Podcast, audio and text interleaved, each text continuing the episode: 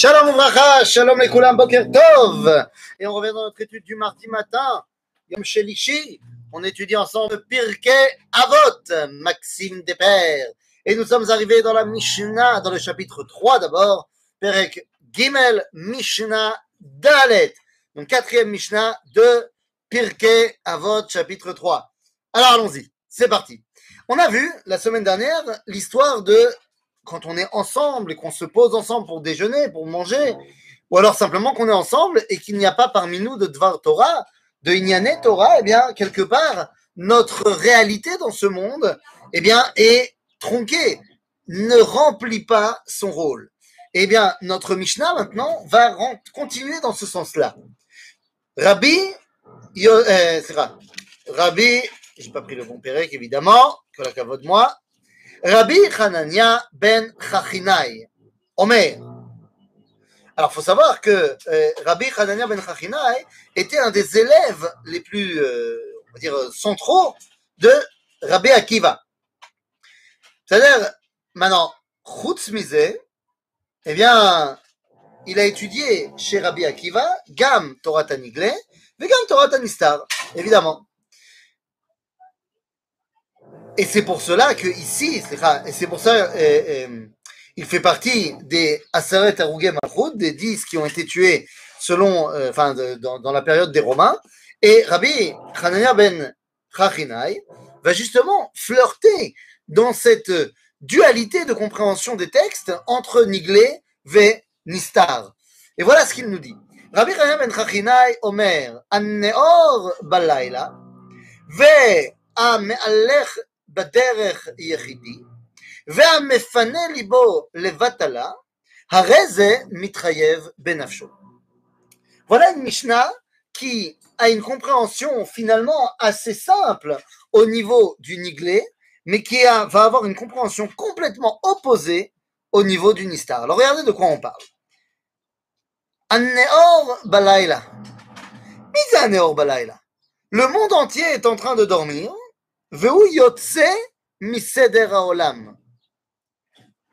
c'est-à-dire qu'il a décidé qu'il ne se rangerait pas du côté de la normalité du monde. Vous allez me dire qu'est-ce qui est normal aujourd'hui? Non, il est normal dans une société où il n'y a pas l'électricité que lorsque c'est la nuit, eh bien l'être humain ne pouvant pas se mouvoir véritablement, eh bien n'est pas effectivement productif durant la nuit à l'époque, une fois que le soleil se couche, c'est la fin de la journée. Les gens, que, ils, ils font rien.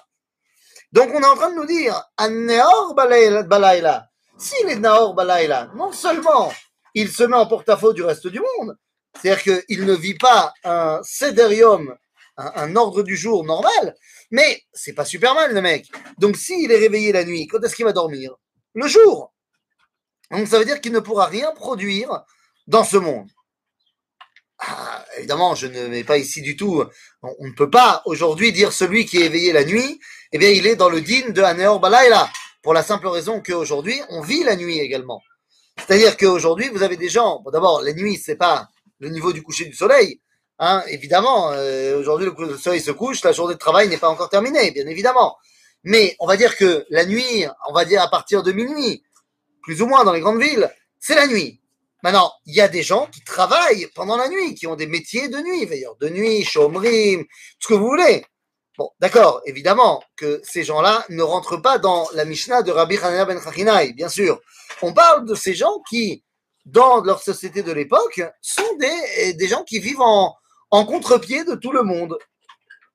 On pourrait prendre aujourd'hui des gens qui, eh bien, eh, sont euh, en mode en mode euh, canapé toute la journée, qui ne font rien, et la nuit qui sortent euh, euh, être des oiseaux de nuit.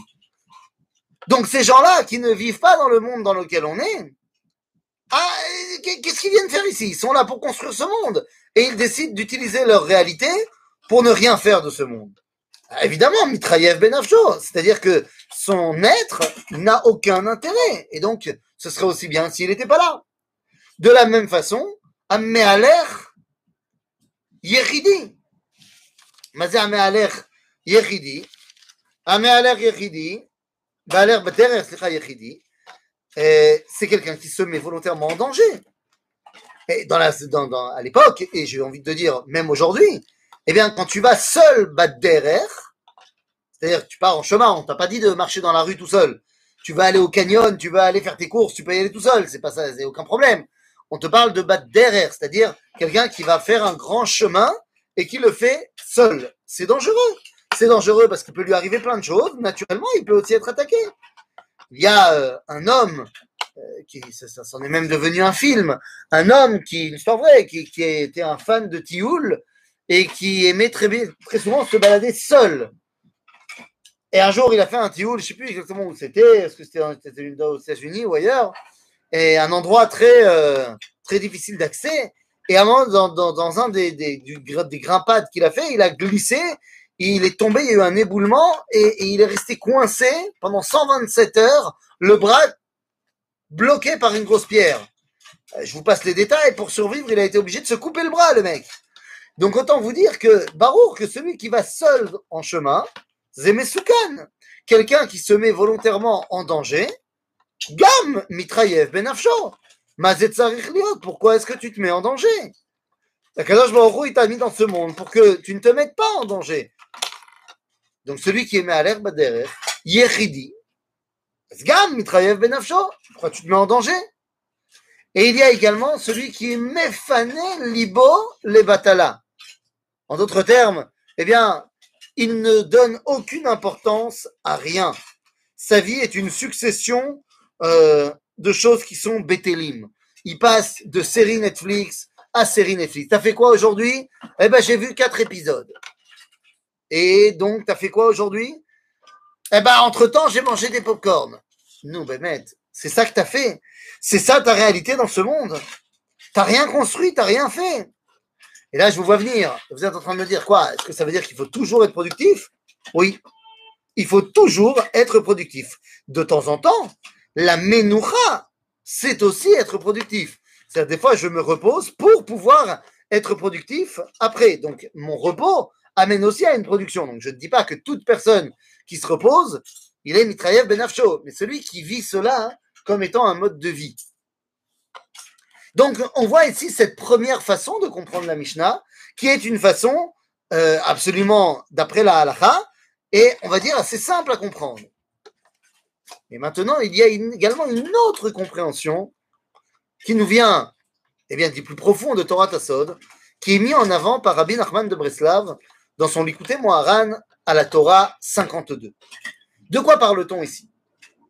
Il y avait à l'époque et je donne ça comme introduction à ce que je vais dire, il y avait à l'époque de la philosophie euh, aristotélicienne et de son regain d'intérêt au XIIe siècle, eh bien, il y avait deux concepts qui se disputaient, à savoir, est-ce que le monde, il est Mechouyav à Metziut, ou est-ce qu'il est Efsharut à Metziut Ce qui veut dire en français, est-ce que le monde est une obligation ou une éventualité?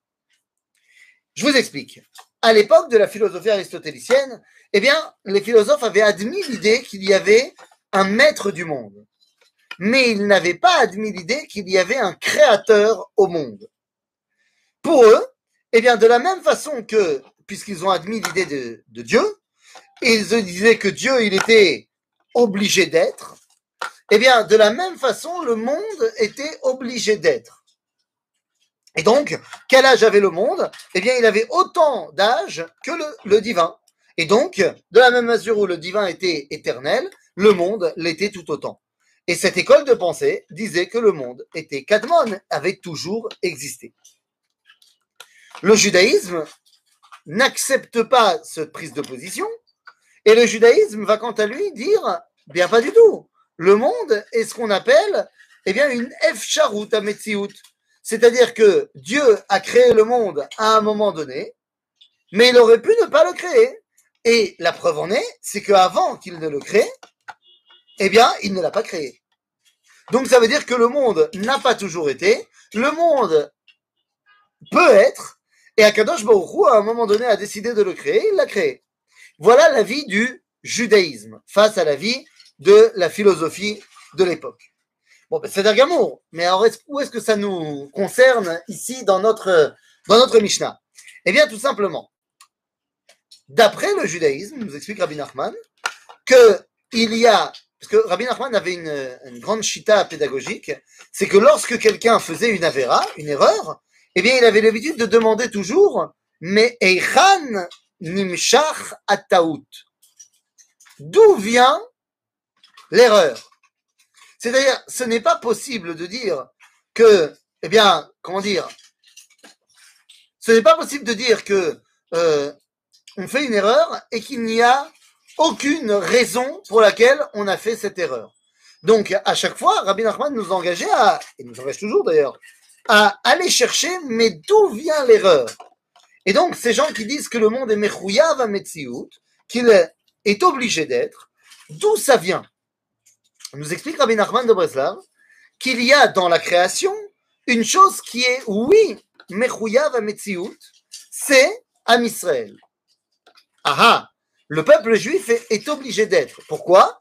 Eh bien parce que à partir du moment où Dieu l'a créé, à partir du moment où la volonté de Dieu a été de créer le peuple juif et qu'il lui a donné son alliance, eh bien à partir de maintenant, le peuple juif est obligé d'être. Il ne peut plus disparaître. Donc, il devient Merouyav Ametsiout. Le monde était Efshari Ametsiout, mais il devient dans ce monde une, un des éléments de ce monde, Am Israël, est devenu Merouyav Ametsiout. Et donc, dans le monde, eh bien, les gens se sont rattachés à cette idée qu'il y a maintenant quelque chose qui est obligé d'être. Et donc, ils ont dit, bon, bah alors, c'est pas ce quelque chose-là seulement, c'est le monde entier qui est obligé d'être. En d'autres termes, depuis que Dieu a créé le monde et le peuple juif et qu'il lui a donné son alliance, eh bien, il ne peut plus l'enlever, cette alliance. Et donc, Am Israël est obligé d'être et de persister. Ainsi, maintenant, cet Am Israël, eh bien, il doit être conscient de son rôle en tant que Mechouyav Metsiout, en tant que obligé d'être. Et c'est là que notre Mishnah prend une autre tournure complètement.